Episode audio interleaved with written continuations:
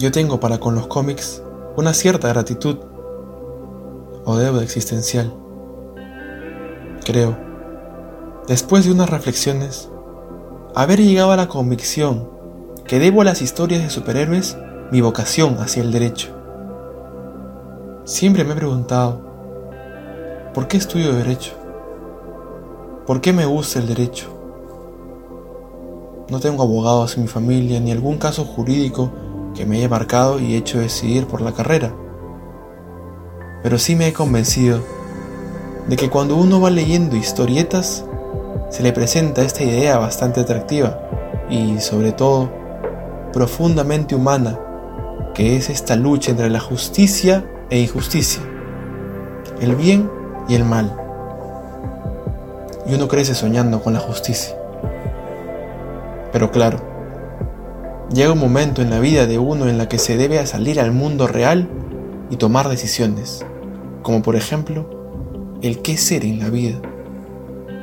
Entonces uno piensa, quiero ser superhéroe.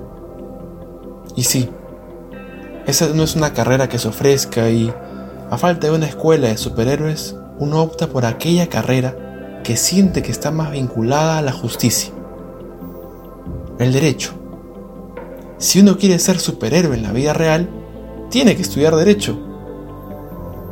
La relación entre los superhéroes y el derecho no es inmediata, pero se relaciona de forma muy intensa con sus presupuestos. Entre los fundamentos de nuestras instituciones sociales, como el derecho, subyacen ciertos rasgos de nuestra condición humana. Tomando en este punto el planteamiento de Hart, los seres humanos presentan, entre otros rasgos, la vulnerabilidad, así como una fuerza física similar.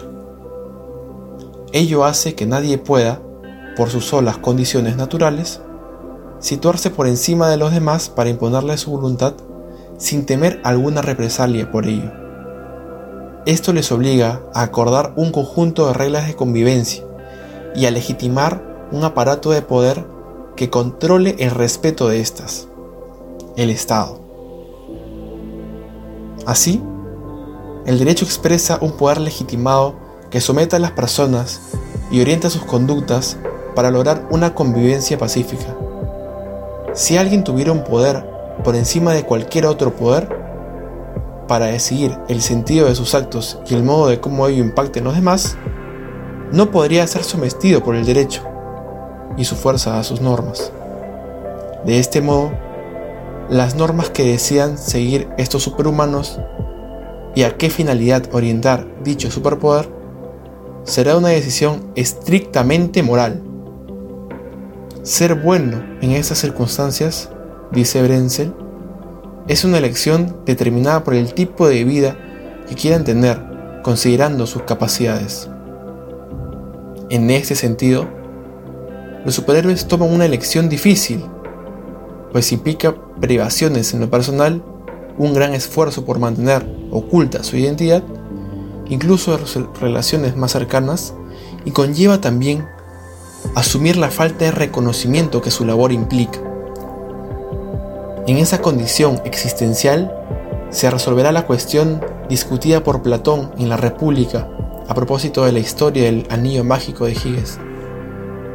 ¿Somos justos por naturaleza o actuamos de forma justa solo por temor a una sanción? El derecho en una sociedad constituye la herramienta necesaria para mantener una convivencia pacífica, orientando los comportamientos hacia ese fin cuenta con un poder legitimado para concretar esta función social. En un escenario en el que alguien cuente con un poder superior, no solo a las personas, sino a la propia coerción social, podría dirigirla hacia una finalidad moralmente justificada y ser por ello un superhéroe, o a fines egoístas y ser por ello un villano. Al ser una elección de vida, los superhéroes encarnan el ideal de justicia y conducta altruista, en beneficio de la sociedad. A falta de tales poderes, necesitaremos al derecho, pues este es el superpoder con el que contamos para lograr nuestros objetivos sociales. Confiamos su gestión a funcionarios que mediante su empleo pueden actuar como héroes o como villanos. Nuevamente, estamos ante una elección de carácter moral.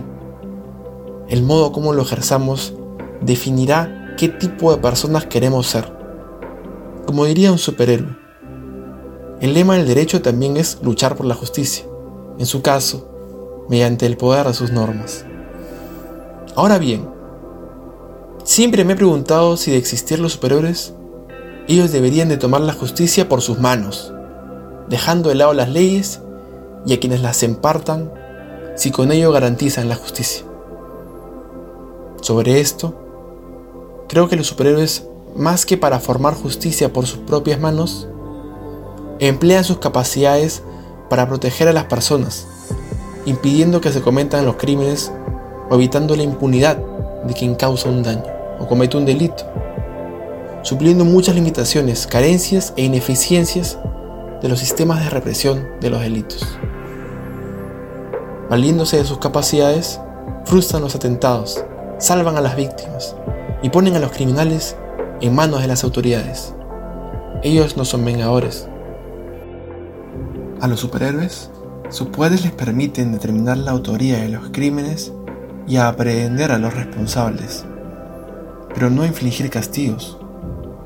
Sus poderes no les dota de capacidad para determinar qué le corresponde a cada quien Tales criterios de sanción deben estar definidos por las normas y las instituciones de la sociedad de la que también forman parte en base a criterios aceptados y compartidos. Si hicieran justicia por su propia mano según los criterios que ellos mismos definan, perderían su legitimidad. La justicia exige publicidad. Requiere también que todas las personas puedan seguir y compartir los criterios con base en los cuales se toma una decisión que puede afectar bienes esenciales de una persona. Si los superiores aplicasen justicia por su propia cuenta, no habría forma de oponerse o cuestionar sus decisiones.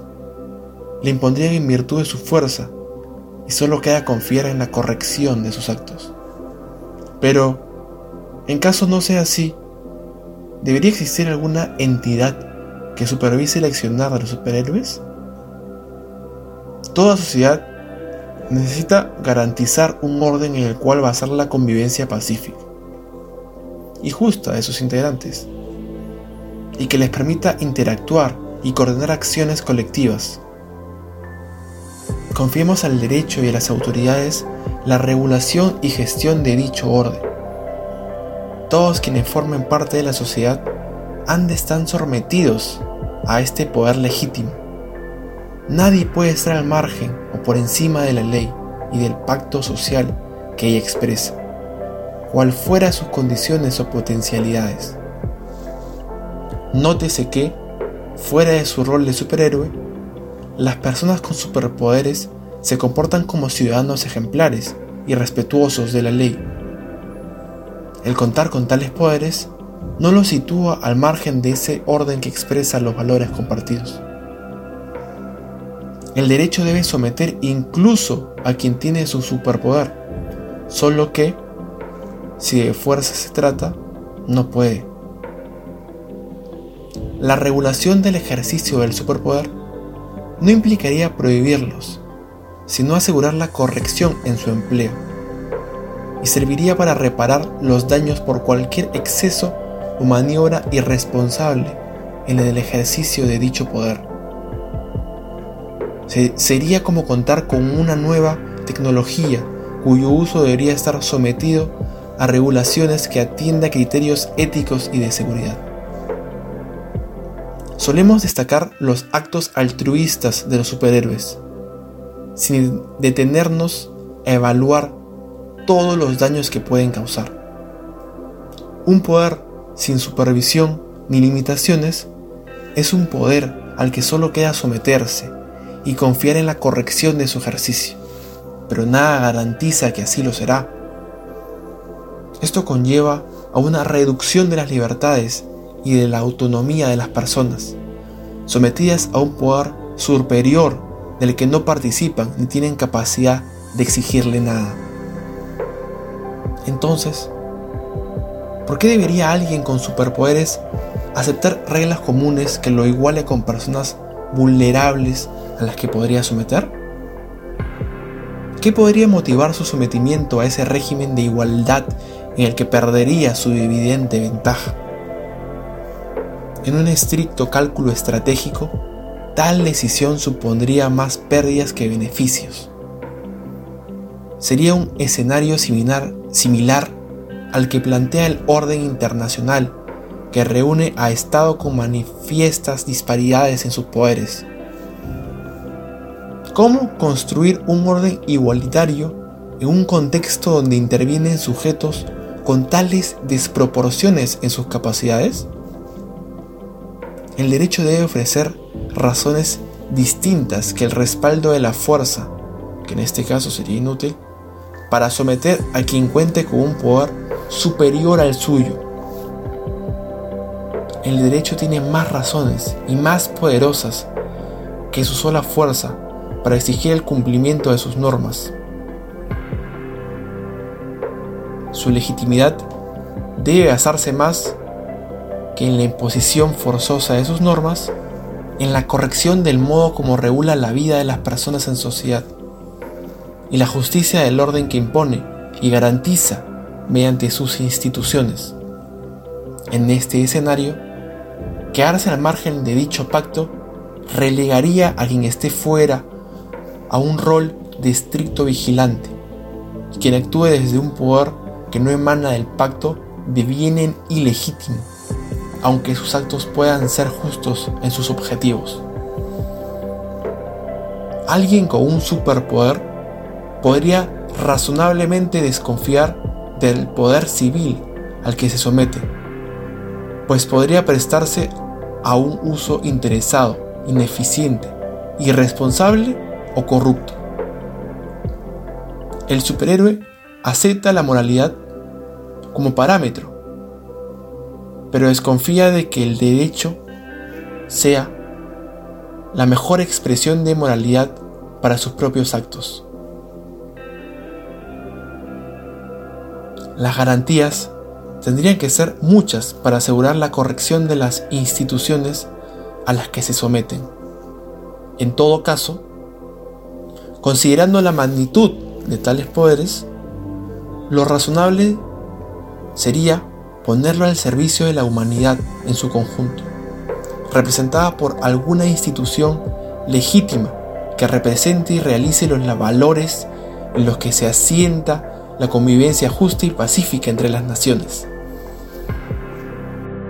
El sometimiento a las normas civiles por parte de los superhéroes solo podría responder nuevamente a una elección moral, tras reconocer el valor de vivir en un sistema de reglas justas, iguales para todos y orientadas a garantizar el bienestar general.